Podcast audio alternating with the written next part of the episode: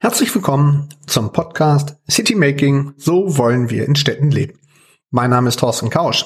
Ich bin geschäftsführender Gesellschafter der Stadtmanufaktur und spreche hier mit Personen, die unser Leben in Städten beeinflussen. Es geht dabei um die Frage der Herausforderungen für kleine, mittlere und große Städte. Es geht um Trends, aber natürlich auch um das Thema Corona und seine Konsequenzen. Ich wünsche viel Spaß beim Zuhören. Herzlich willkommen zur neuen Ausgabe des Podcasts City Making, so wollen wir in Städten leben. Ich freue mich heute mit Kirstin Faul das Gesicht hinter der Mobilitätswende in Hamburg vor dem Mikrofon zu haben. Sie leitet als erste Radverkehrskoordinatorin seit 2015 in der Behörde für Verkehr und Mobilitätswende die wichtige Aufgabe und das Ziel der Verstärkung des Umweltverbundes in Gänze.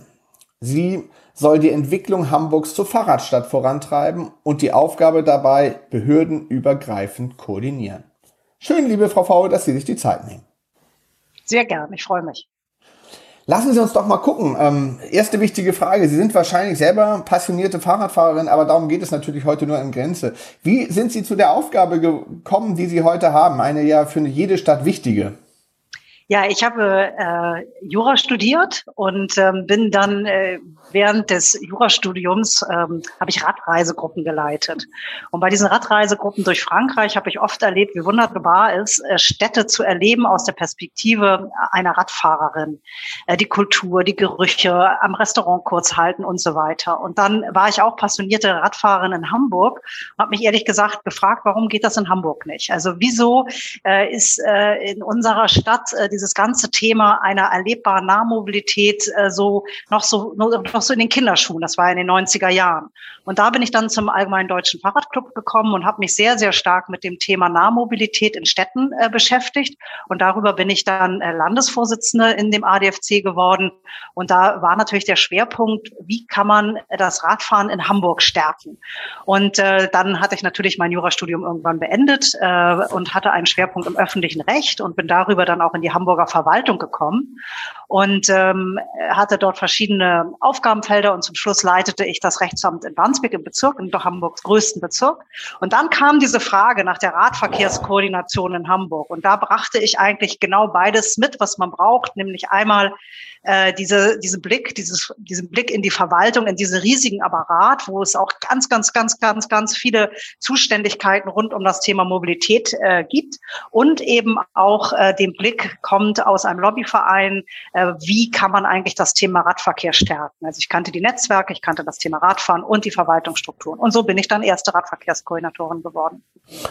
Ja, und äh, heute sozusagen äh, sind Sie prädestiniert dafür, ähm, zu schauen, sozusagen, wie sich das Radfahren in der Stadt tatsächlich verändert. Ich würde gerne, bevor wir logischerweise auch auf Hamburg gucken, aber noch mal ein bisschen auf den generellen Perspektiven gucken. Mhm. Äh, Sie haben ja das Thema äh, Nahmobil Nahmobilität genommen. Welche Bedeutung und wodurch kommt es denn eigentlich aus Ihrer Sicht, dass dieses Thema ähm, eine ganz andere Dimension hat als noch vor fünf, vor zehn oder vor 15 Jahren oder sogar in den 90er Jahren?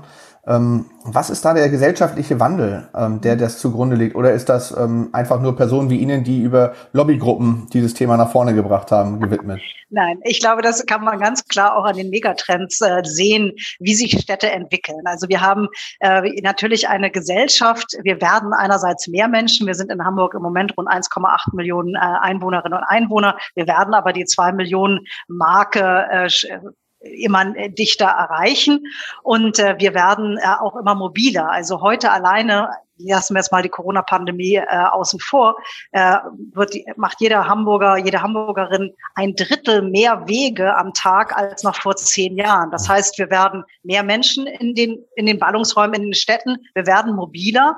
Und jetzt äh, kommt noch ein anderes Thema. Wir haben natürlich auch eine demografische Entwicklung, die man bei allem im Blick haben muss. Wir werden aber auch bunter. Das heißt, die Menschen haben verschiedenartigere Lebensläufe. Das führt auch wieder zu anderen äh, Mobilitätsverhalten. Äh, und ähm, wir haben natürlich auch eine Stadtstruktur, das sehen Sie auch in Hamburg an unserem starken Wohnungsbau, äh, dass wir ähm, äh, ja mehr Menschen in Hamburg wohnen. Die Verkehrsfläche aber, auf denen sich all die Menschen bewegen, bleibt die gleiche. Und äh, wir brauchen natürlich auch immer die Möglichkeit, äh, äh, ja, ähm, kulturelle Angebote oder Einkaufsangebote und so gut zu erreichen. Und das heißt also, wir haben einmal die Herausforderung, regionale äh, Zentren zu stärken, aber eben auch natürlich auch unsere Innenstadt. Auch die muss weiter belebbar und erfahrbar sein. Und äh, jetzt kommt noch ein weiterer äh, Megatrend. Ähm, das ist das ganze Thema der Multimodalität. Mhm. Wir, also früher noch in den 90er Jahren, als meine Radbegeisterung äh, äh, immer mehr wuchs, da hatte ich äh, noch kein Smartphone, das mir über Google Maps äh, die besten Verbindungen sagte. Das ist heute ja ganz anders. Wir vernetzen uns auch zwischen den Verkehrsträgern, ne? also äh, über Apps und so weiter. Dann kommt noch das ganze Thema Sharing, was es früher auch nicht äh, gab. Das ist auch ganz klar neu, die On-Demand-Verkehre unsere Sharing-Angebote. Und ähm, dieses, diese Form der Multimodalität, das wird ja eher noch zunehmen, weil die digitalen Angebote ja noch ausgefeilter werden und äh, auch das Switchen zwischen Verkehrsträgern. Und all das äh, äh, führt dazu, ähm, dass Städte sich insgesamt, können Sie eigentlich überall hingucken, nach Paris, nach Wien, äh, ja, in, in all die Städte sich auf den Weg machen, äh, tatsächlich gerade äh, beim Thema Mobilität viel stärker auf Fußverkehr, Radverkehr und ÖPNV zu setzen. Diese Nahverdichtung, von der Sie sprechen, was ja sozusagen der Kern ist, ähm, Sie haben ja gesagt, die Verkehrsfläche bleibt die gleiche, also muss man ja gucken, sozusagen, wo kann ich dann noch ähm, entsprechend ähm, Wohneinheiten aufstocken, wo habe ich noch Flächen, die ich bebauen kann und ähnlichem. Äh, die nimmt natürlich tatsächlich in jeder Stadt zu, der Zuzug in Städten wird weiter äh, äh wachsen. Ähm, aber das, äh, welche Rolle spielt sozusagen dabei im Rahmen der Gesamtlösungen ähm, das Thema Mobilität? Ist das der Key-Faktor tatsächlich, um die Funktionalität und die Lebensqualität in den Städten in den nächsten Jahren aufrecht zu erhalten? Ja, äh, und, diesen, ja. und, und diesen Druck sozusagen Rechnung zu tragen, ähm, dass man äh, sich in der Stadt auch bewegen kann? Ja, ich sehe das so, weil wenn wir einfach nur rausgucken und jetzt äh, nichts ändern, aber äh, sehen, wie sich Städte auch weiter verändern werden, dann muss man einfach sagen, Hamburg, also wird das nichts. Also die, äh, äh, dann werden wir alle mehr im Stau stehen. Äh, die Luft wird schlecht, es, es wird laut, ja. Also äh, wenn wir einfach, äh, wenn wir nicht umsteuern und das ist dann auch das Thema der Mobilitätswende. Die zahlt ganz klar darauf ein, dass wir die Stadt mobil halten mhm. äh, und ähm, äh, dass wir gleichzeitig ein, äh, äh, die Lebensqualität steigern, indem wir wirklich bessere Luft haben weniger Stau, äh, weniger Lärm und eben auch quirlige, lebendige Straßenräume. Und das ist ja für Hamburg gerade wichtig, weil wir haben natürlich auch mit Elbe und Alster ganz klare äh, sozusagen Landmarken. Und wir brauchen natürlich auch äh, am Ende die Autobahn und äh, solche äh, wichtigen Verkehrswege für unsere Wirtschaftsverkehre. Mhm. Also, und deswegen müssen wir tatsächlich in der Stadt selber die Mobilität verändern. Anders wird es nicht gehen. Und ich sehe da eine ganz, ganz große Schlüsselrolle bei der Mobilität und dann übrigens auch gerade beim Radverkehr. Da würde ich gerne tatsächlich auch nochmal drauf eingehen, weil ich finde, diese Frage, die triggert mich immer wirklich sehr. Wenn ich über Mobilitätswende rede, dann habe ich häufig natürlich auch Smart City Angebote vor Augen, die sich sehr stark auf technischen äh, Dienstleistungen basieren, also Carsharing-Anbieter und ähnlichem. Nun ist aber ja häufig dieses Thema der Carsharing-Anbieter nicht zwingend immer automatisch äh, gleichbedeutend des, äh, des Städtegebietes, sondern manchmal ist das Geschäftsgebiet ja von dem Städtegebiet sozusagen deutlich abgegrenzt. Mhm. Das heißt, ich habe ja eine Situation, dass ich ähm, gewisse Bereiche einer Stadt abhänge. Ich sag das mal so hart, ähm, weil da einfach keine Carsharing-Angebote sind. Welche Bedeutung kommt dann da sozusagen dem Radverkehr zu? Sind Sie dann sozusagen, sehen Sie sich als Zubringer zu diesen Hubs, zu diesen, zu den Geschäftsgebieten, dass dann ein Umsteigen zum Beispiel explizit auf Carsharing oder sonstige Sharing-Angebote möglich ist? Oder sagen Sie, das ist ähm, davon unabhängig? Also äh, da bei dem Thema ist der Radverkehr ein, ein Baustein, mhm. aber es gibt natürlich auch gerade in der Peripherie noch andere Bausteine. Das sind zum Beispiel auch On-Demand-Verkehre, mhm. ja, also die wir ja auch in Hamburg stark ausweiten. Und da hat natürlich, das hat, äh, haben genau diese äh, Themen, äh, wie schaffe ich eigentlich den Weg äh, zum Bahnhof mhm. oder eben zu Carsharing-Angeboten, äh, wie schaffe ich diese Wege? Und unser Ziel muss natürlich sein, diese Netze immer auszuweiten, dass wir auch wirklich die Angebote bis in die Peripherie mhm. bringen.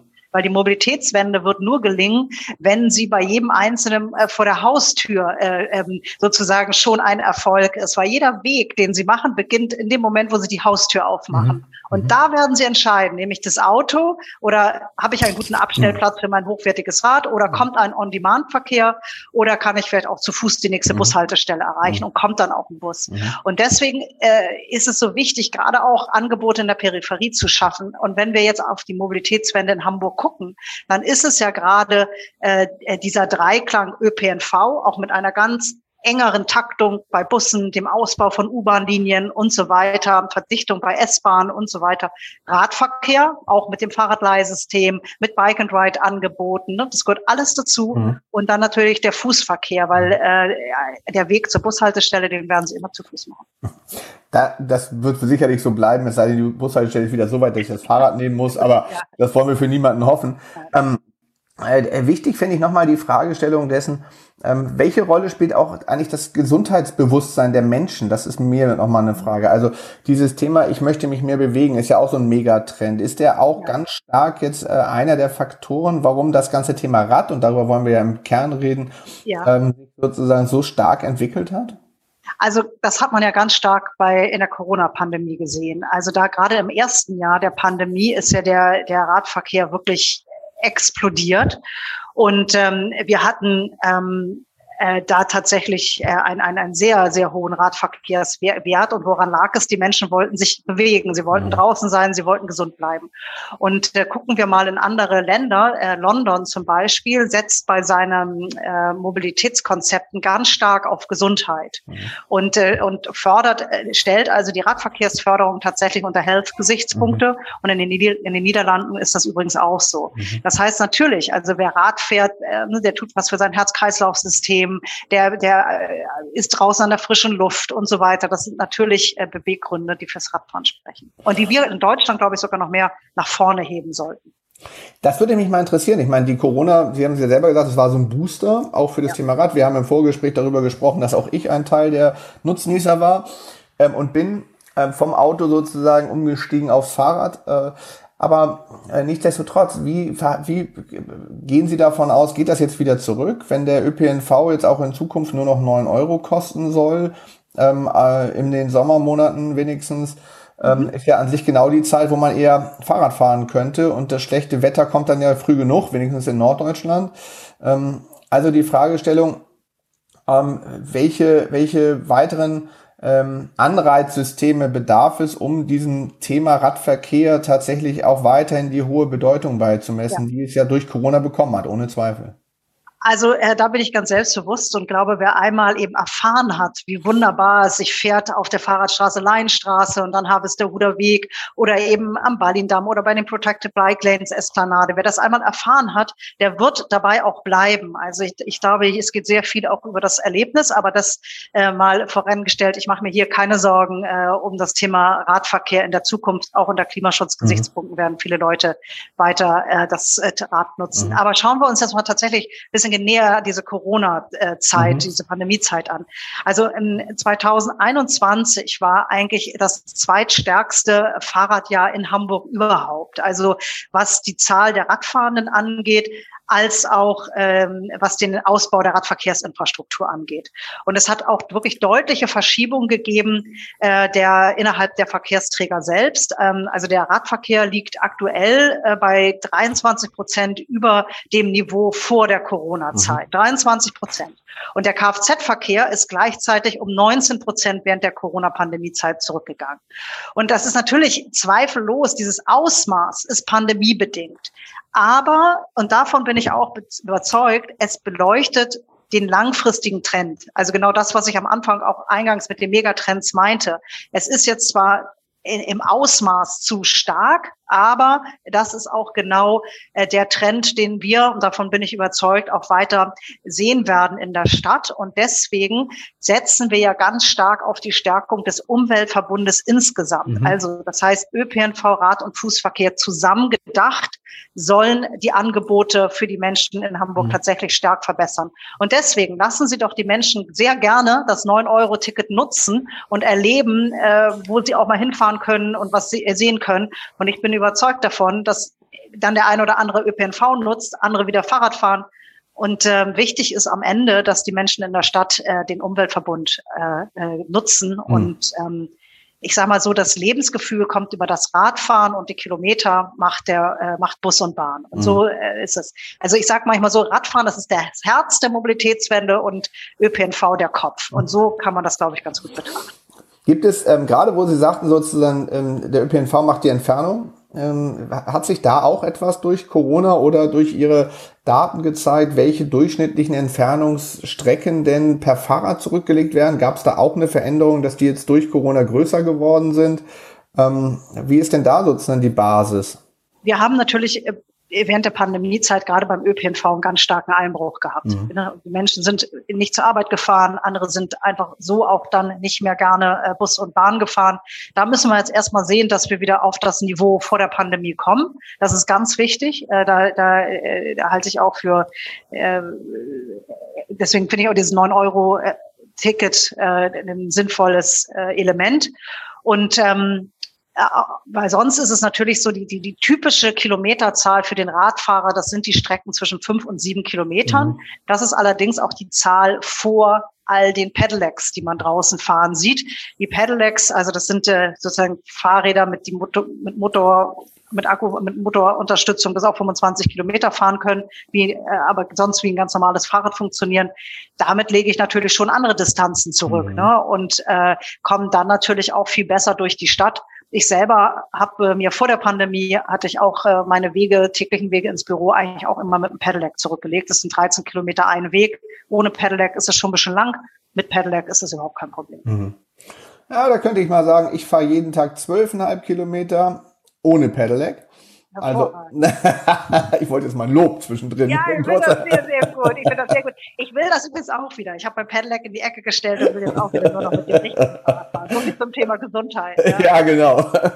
ähm, aber ähm, da, ich würde gern ähm, da tatsächlich nochmal ähm, auch wiederum draufgehen. Ne? Durch diese technischen Entwicklungen ist es ja auch wiederum, genau wie Sie sagen, Pedelec ist ja ein schönes Beispiel, macht es ja viel mehr Menschen auch möglich, längere Strecken, aber auch viel mehr Menschen überhaupt möglich, aufs Fahrrad umzusteigen. Auch Menschen, die, wenn man jetzt mal sagt, im Business-Dress unterwegs sind, ja. ist es ja doch anstrengend gewesen früher, mit ähm, Anzug zu fahren und dann nicht durchgespitzt im Büro anzukommen. Und da hilft ja. natürlich so ein Pedelec. Also das sind ja auch gute technische Entwicklungen, die da einen Beitrag geleistet haben. Ja. Äh, genauso, wenn man jetzt, ähm, sage ich mal, an das Thema ähm, Last Mile denkt wahrscheinlich. Auch da würde ich mal tippen, hat das auch sehr viel beigetragen. Ne?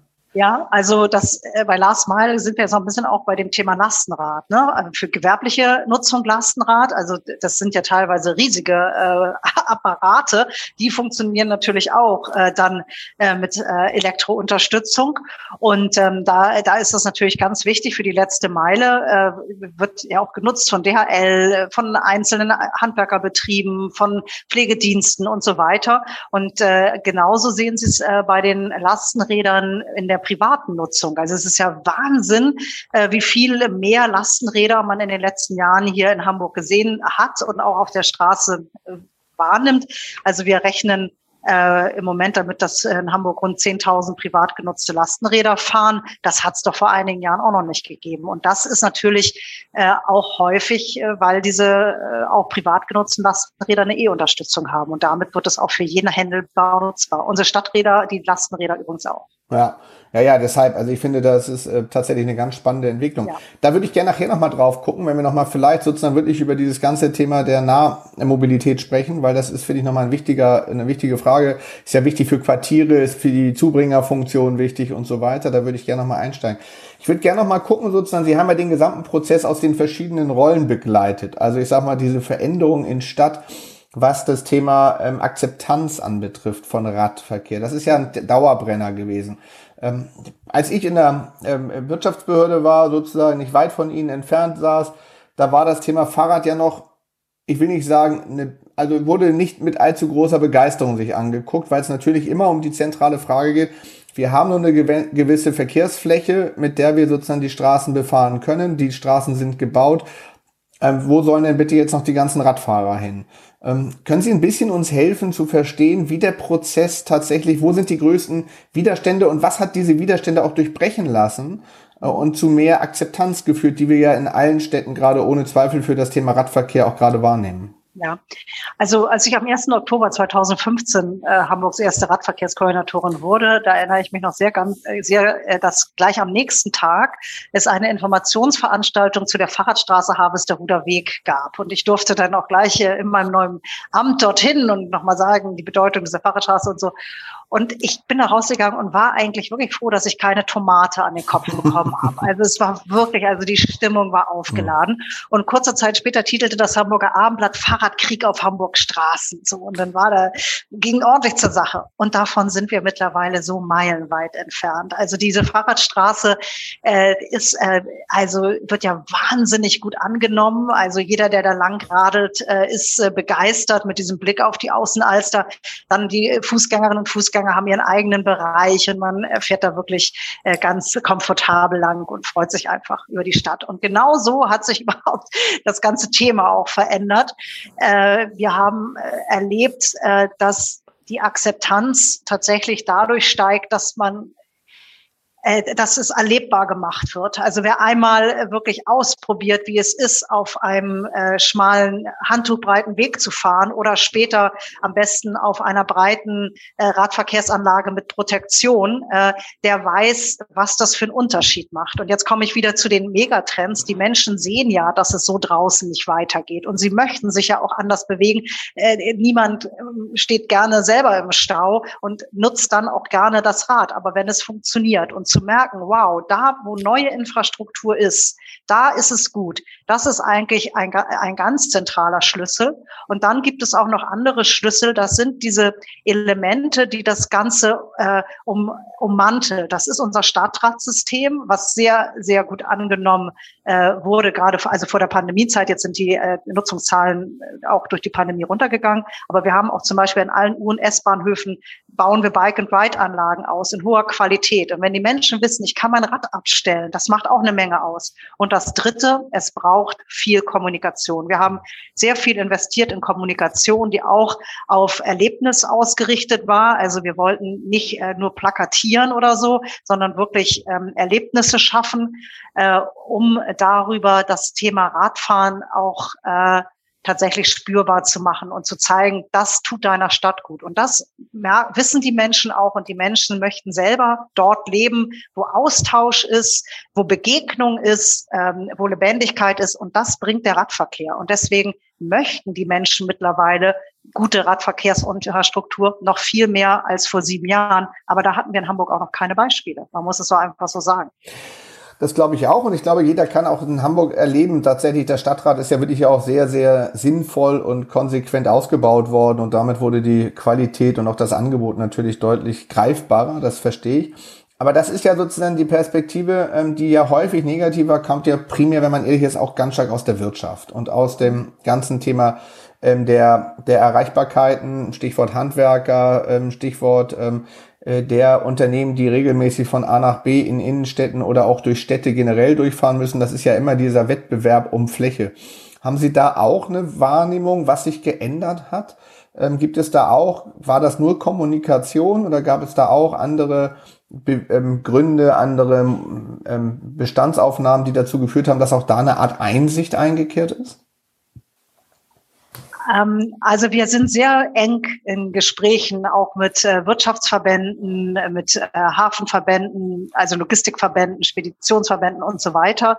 Und natürlich, also machen wir uns nichts vor, dass es da weiter auch gewisse Vorbehalte gibt oder die Sorge, dass plötzlich nur noch Radverkehr oder der ÖPNV in Hamburg gestärkt wird. Die Sorge ist da, aber die Sorge können wir ja auch gut nehmen. Schauen Sie sich mal an, was wir hier in Hamburg bauen. A7, der, der Deckel, ähm, die A1 Trends. Also ich, es wird ja auch jedem gleichzeitig äh, deutlich, wie viel wir bei immer beim Bereich der Mobilität auch äh, in sage ich mal, Straßeninfrastruktur äh, investieren, die vor allen Dingen als erstes äh, den, äh, den Wirtschaftsunternehmen, äh, die äh, Logistikketten bedienen, äh, einzahlen. Dazu kommt natürlich die gesamte Hinterlandanbindung für den Schienenverkehr. Wir haben sind ein riesen, wir sind ein riesen äh, Drehkreuz hier in Hamburg, was die äh, Gütergleisanbindung angeht. Und auch da investieren wir sehr stark. Und das wird ja wahrgenommen. Und ich glaube, in dem Moment, wo man zeigt, innerstädtisch brauchen wir eine Mobilität, die, die wesentlich äh, mehr auf den Umweltverbund ausgerichtet ist. Aber um weiterhin alle äh, Wirtschaftsketten zu bedienen, investieren wir auch in andere Bereiche. Dann kommen wir ja in eine Balance, wo alle auch, auch offen mitgehen können. Und äh, ich glaube, das ist uns geglückt. Und zuletzt, es gibt natürlich auch gerade von, von Unternehmen äh, sehr, sehr viele Impulse in Richtung nachhaltige Mobilität. Also das dürfen wir nicht unterschätzen. Also diese ganzen äh, äh, ähm, äh, Lieferdienste, da, da gibt es eine Reihe, die ja selber schon äh, auf Lastenräder und so weiter äh, setzt, weil vergessen Sie es für, nicht, äh, auch für Wirtschaftsverkehre ist es sehr, sehr schlecht, wenn draußen alles im Stau steht. Und von daher die Notwendigkeit, äh, dass wir hier äh, tatsächlich die, eine Mobilitätswende in Hamburg brauchen, ich glaube, da sind sich wirklich alle, alle einig. Wichtig ist nur, dass man irgendwie auch in der Balance bleibt, was, die, was den Ausbau angeht. Ja, ich Oder finde, den Erhalt auch, die Sanierung von Straßen auch. Ne? Finde ich auch. Ich finde nur immer, diese Diskussion ist auch manchmal, wenn ich das so sagen darf, auch immer eine besondere Herausforderung, weil natürlich auf der abstrakten Ebene sagt jeder, ja klar, bitte in jedem Fall, wir brauchen mehr Wohnungen, wir brauchen mehr äh, Mobilität. In der Konkretisierung ist es ja doch manchmal so diese Mentalität, not in my backyard, also frei nach dem Motto sozusagen, bitte nicht bei mir vor der Haustür. Und so ist manchmal auch mein Eindruck gewesen in der Vergangenheit in der Diskussion ähm, mit verschiedenen Interessengruppen und das gilt ja nicht nur für Hamburg, wie schon erwähnt, gilt für viele andere Städte auch, ist es manchmal notwendig, tatsächlich Tatsachen zu schaffen, äh, um einfach ähm, auch äh, dann genau in diese Erlebnissituation zu kommen und sich auch damit dann äh, diesen Widerständen widersetzen zu können und zu zeigen, dass es auch anders geht und dass man es erlebbar dann auch anders bewertet? Ja, ich, eine Sache würde ich gerne noch ergänzen. Die, die, die Unternehmen, große Unternehmen in Hamburg, die haben ja sehr viele Mitarbeiterinnen und Mitarbeiter. Und was wir ja noch haben, ist das Thema eines kommenden Fachkräftemangels. Mhm. So. Das heißt also, der Wettbewerb um gutes Personal, der hat ja schon lange begonnen. Und was möchte gutes Personal? Eine gute Anbindung. Und die kann auch für, für viele Mitarbeiterinnen und Mitarbeiter in der Anbindung mit dem Fahrrad sein oder mit dem ÖPNV. Also diese Idee, dass jeder Mitarbeiter mit dem Auto kommt, erstens geht es nicht. Ja, also muss man ganz klar sagen, das äh, wird, äh, das, das wollen wir hier auch nicht in der Stadt. Und zweitens ist es auch häufig auch gar nicht das, was der, die, die äh, Mitarbeiterinnen und Mitarbeiter möchten. Denn die, was wir vorhin schon hatten, wollen auch äh, gesund zur Arbeit kommen, erfrischt im Kopf und so weiter. Und das ist das Fahrrad. Mhm. Also deswegen haben auch die Unternehmen, die Wirtschaft ein eigenes Interesse Interesse, dieses Thema voranzutreiben. Mhm. mhm. Das mal äh, vorangestellt. Das andere ist ja, Sie haben natürlich recht. Wir müssen, wir dürfen sozusagen unsere Ziele bei all den Diskussionen äh, nicht aus den Augen verlieren. Am Ende ist dieses ganze Thema der Mobilitätswende ein ganz großer Veränderungsprozess. Und dass man da nicht äh, ununterbrochen Blumensträuße gewinnt, ist ja völlig klar. Und das, es ist dann ganz wichtig aus meiner Sicht, die Perspektive des anderen einzunehmen und zu verstehen, worum geht es ihm denn jetzt eigentlich gerade ganz konkret. Und häufig äh, finden sich dann doch Lösungen. Ähm, gleichwohl ist es ein Ringen. Und das Wichtige ist, äh, dass wir dann auch durchaus äh, Kompromisse erzielen, die aber unser Ziel nicht aus den Augen verlieren. Das heißt aber auch für eine Stadt, dass wir manchmal Maximalforderungen oder eigene Maximalideen nicht durchsetzen können. Äh, aber das ist ja eben auch Wesen einer lebendigen Demokratie. Soll also heißen, wir, der Diskurs läuft, den führen wir auch und er führt an der einen oder anderen Stelle auch zu Abstrichen. Aber unser großes Ziel dürfen wir nicht verlieren, aus den Augen verlieren und das tun wir auch nicht. Und, mhm. äh, äh, und ähm, wichtig ist tatsächlich hier auch ein positives Stadtgespräch zu erzeugen. Und dazu gehört die Auseinandersetzung. Da würde ich gerne jetzt einsteigen einmal, weil das ja auch sehr viel mit dem, was Sie gerade an Ihrem ersten Arbeitstag erleben durften, sozusagen geschildert haben, nämlich ähm, die unterschiedliche ähm, Perspektiven erstmal zusammen an einen Tisch zu bekommen, aber dann vor allen Dingen auch an Lösungen zu arbeiten. Können Sie genau. noch mal ein bisschen vielleicht äh, uns helfen zu verstehen, wie das konkret in den einzelnen Situationen, es gab ja diverse im Rahmen der vergangenen Jahre, wo es auch Konfliktpotenziale gab, ähm, äh, wie sozusagen, wo, worum ging es? Sie haben gerade gesagt, sich in die Situation des anderen zu genau. versetzen. Ähm, das, das, ist ja gerade in Quartieren, wo jeder unmittelbar, sage ich mal, betroffener ist. Ne? Da geht mein Parkplatz verloren oder da geht meine Zufahrt wird gesperrt für die Fahrradfahrer. Ähm, dann habe ich jetzt noch mal eine Baustelle über Jahre hinweg und was auch immer da so für Themen kommen, die kennt ja auch jeder. Aber trotzdem würde mich interessieren, was waren dabei die größten Lern, äh, Lerneffekte, die Sie sozusagen mitgenommen haben äh, im Laufe der letzten Jahre, was dann nachher auch zu positiven Effekten geführt hat? Ja, also äh, das ganze Thema Parken ist natürlich immer, äh, äh, sage ich mal, ein sensibles.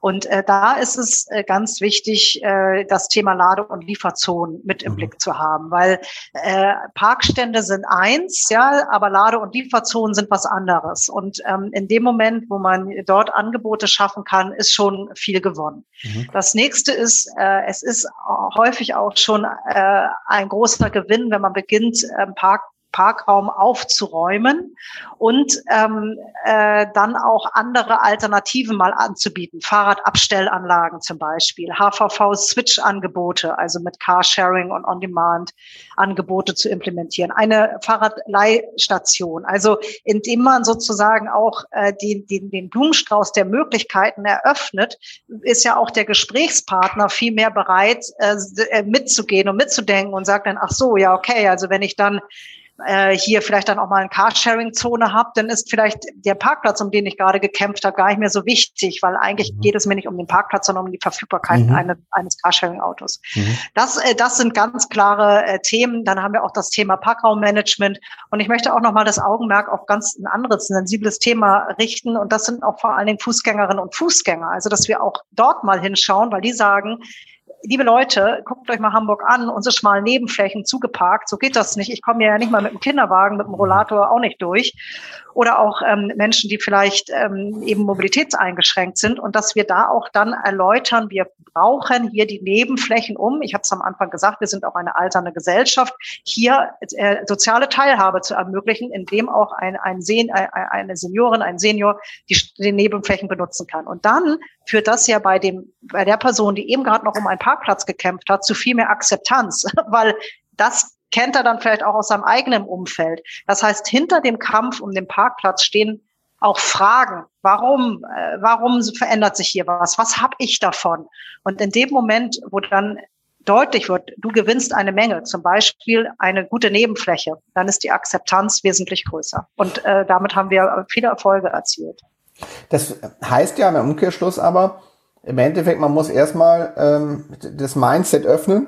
Genau äh, um sozusagen Akzeptanz zu schaffen, um dann auch in Lösungen konkret, ähm, äh, sage ich mal, neue Facetten auch berücksichtigen genau. zu können. Ähm, ist das ein Modell, was, Sie, was sich erst im Prozess, was sich als im Prozess als sinnvoll herausgestellt hat, oder war das konzeptionell schon von vornherein so angedacht? Oder haben Sie erstmal ganz viele Gespräche geführt, genau diese verschiedenen Blickwinkel verstanden und dann in Lösungsmodelle zu gehen? Also ich, ich, natürlich haben wir ganz viel auch gelernt äh, durch Öffentlichkeitsprozesse. Wir kennen Öffentlichkeitsprozesse, die sind äh, an die Wand gefahren und das äh, zum Glück haben wir eine äh, Lernkultur und können daraus Innovationskraft schöpfen und dann sagen, okay, das wollen wir so jetzt nicht normal machen.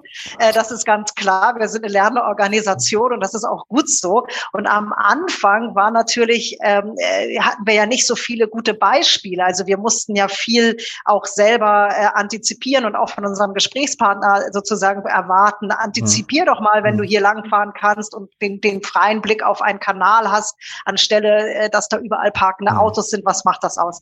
Das Gute ist ja, dass wir jetzt Beispiele haben und die Menschen auch sagen, also so hätte ich es eigentlich auch gerne. Und das erleichtert uns natürlich die Arbeit und äh, vor allen Dingen, weil wir natürlich auch im Wettbewerb mit Städten stehen, äh, ne, wie, wie Wien, wie Kopenhagen, äh, wie äh, ja London, wie sie alle heißen Paris und äh, Berlin natürlich auch, München, alle setzen auf das Thema ähm, äh, Radverkehr. Und dann merken ja auch äh, die Gesprächspartner, ähm, Mensch, da kann ich gewinnen, meine Lebensqualität kann ich verbessern. Und dann äh, wird es leichter, die Diskussion. Das heißt aber ja an sich auch, wenn man mal jetzt sozusagen so Lerneinheit, Lerneffekte mitnehmen würde, man muss relativ schnell auf so eine kritische Masse an positiven Beispielen kommen, äh, mit verschiedenen Lösungsansätzen, damit man genau diesen Lerneffekt dann ja. wiederum auch in die Gespräche als mögliche Lösungsoption einbringen kann. Ja. Denn ja. Das heißt sozusagen, man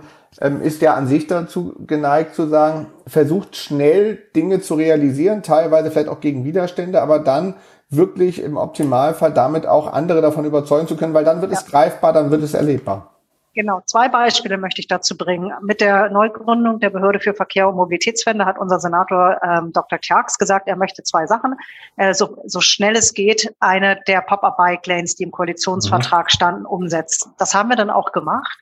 Und äh, tatsächlich ähm, äh, beim Schlump äh, war dann die erste. Und daraufhin konnten wir ähm, erfahren, erstens, es ist einfach in der Umsetzung. Es ist kostengünstig und es ist in sehr schneller äh, Zeit eine wirkliche Verbesserung für den Radfahrenden. Dann kam äh, Hallerstraße, Max-Bauer-Allee und jetzt hat man schon eine durchaus äh, mhm. deutlich bessere Anbindung von der Außenalster mhm. Uni Richtung Altona. Mhm. Und dann erfahrt, erfahren alle, Mensch, es geht. Mhm. Und im Übrigen, äh, der Verkehr ist weiter gut mhm. abwickelbar.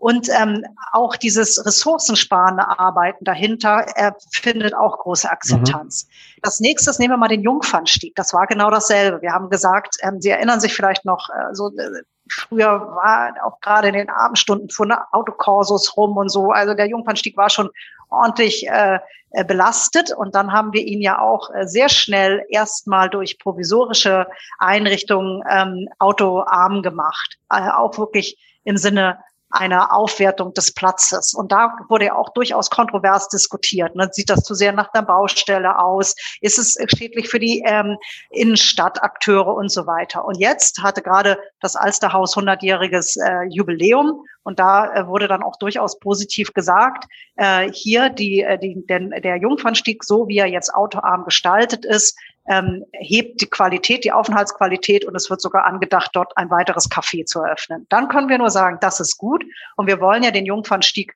auch noch äh, in einer ab 23 nochmal richtig umbauen, also weg von dem Provisorium in einen richtigen Umbau und dann hilft uns die Erfahrung natürlich wahnsinnig. Äh, und es wird, glaube ich, dadurch deutlich einfacher werden. Und vielleicht schaffen wir auch die eine Sache mehr, die wir sonst nicht geschafft hätten ohne das Provisorium. Weiß ich jetzt noch nicht was, aber kann ich mir vorstellen. Das ist ja das typische Thema der Reallabore, nicht? Wo man genau. im Endeffekt sagt, okay, jetzt müssen wir mal einfach versuchen, Dinge neu zu denken und mal gucken, was lernen wir daraus und dann äh, tatsächlich die Lerneffekte, um für langfristige Lösen, Lösungen auch nutzen zu können. Ich glaube, genau. da tut sich gerade auch ganz viel Land auf, Land ja. ab. Und genau. das macht ja auch sehr viel aus. Ich glaube, das genau. kann man nicht anders sagen. Das ist für Verwaltung nicht immer ganz einfach, ne? weil wir in der Verwaltung eigentlich andere Strukturen äh, bisher hatten. Das ist auch nochmal ein äh, Veränderungsprozess in, in den Apparat selbst. Und das ist natürlich auch nochmal wirklich spannend. Wir wollen draußen, wir erwarten draußen auf der Straße eine Veränderung, aber wir müssen auch selber eine Transformation in unserem eigenen Apparat machen. Und das zeigt mir, dass wir auf dem richtigen Weg sind. Wenn das nicht so wäre, dann wäre irgendwas komisch. Ja, und hinzu kommt ja auch noch, dass es auch eine politische Akzeptanz geben muss, ja. äh, was Fehler ähm, anbetrifft. Ne? Weil man lernt ja, wie Sie selber sagen, man lernt ja auch dazu. Und ähm, vor dem Hintergrund ist man ja auch nicht in so einem Prozess vor Fehlern gefeit. Äh, und da muss man ja auch sagen, dass Politik normalerweise selten gewillt ist, Fehler zu akzeptieren, weil sie meistens dann automatisch auch äh, gefühlt kritisch äh, auf das eigene Wirken äh, reflektiert werden. Und deshalb finde ich es das ist halt genau wie Sie sagen, das ist, eine, das ist nicht nur eine Thematik nach außen, wir wollen eine Stadt verändern, sondern es macht ja auch sehr viel mit einem Verwaltungsapparat, wenn er denn auch weiß, er darf Dinge realisieren äh, und auch ausprobieren, ist ja auch ein wichtiger Gedankengang dabei. Ja. ja. Liebe Frau Fauer, es war ein großer Spaß. Wir hätten sicherlich noch, ich sag ja. mal, noch locker eine Stunde mehr darüber diskutieren können. Und es gäbe noch Fragen über Fragen, ähm, die ich auch alle noch hätte. Aber ähm, die Zeit ist leider schon um. Ich sage vielen herzlichen Dank. Es hat sehr viel Spaß gemacht. Ja, auch, und äh, drücke Ihnen weiterhin die Daumen. Freue mich natürlich als Hamburger sehr darüber, diese Fahrradlanes und die ganzen Angebote tatsächlich auch in Zukunft nutzen zu können. Aber in diesem Fall erstmal alles Gute für die Zukunft. Danke, Herr Kausch, hat mir viel Freude gebreitet. Wiederhören.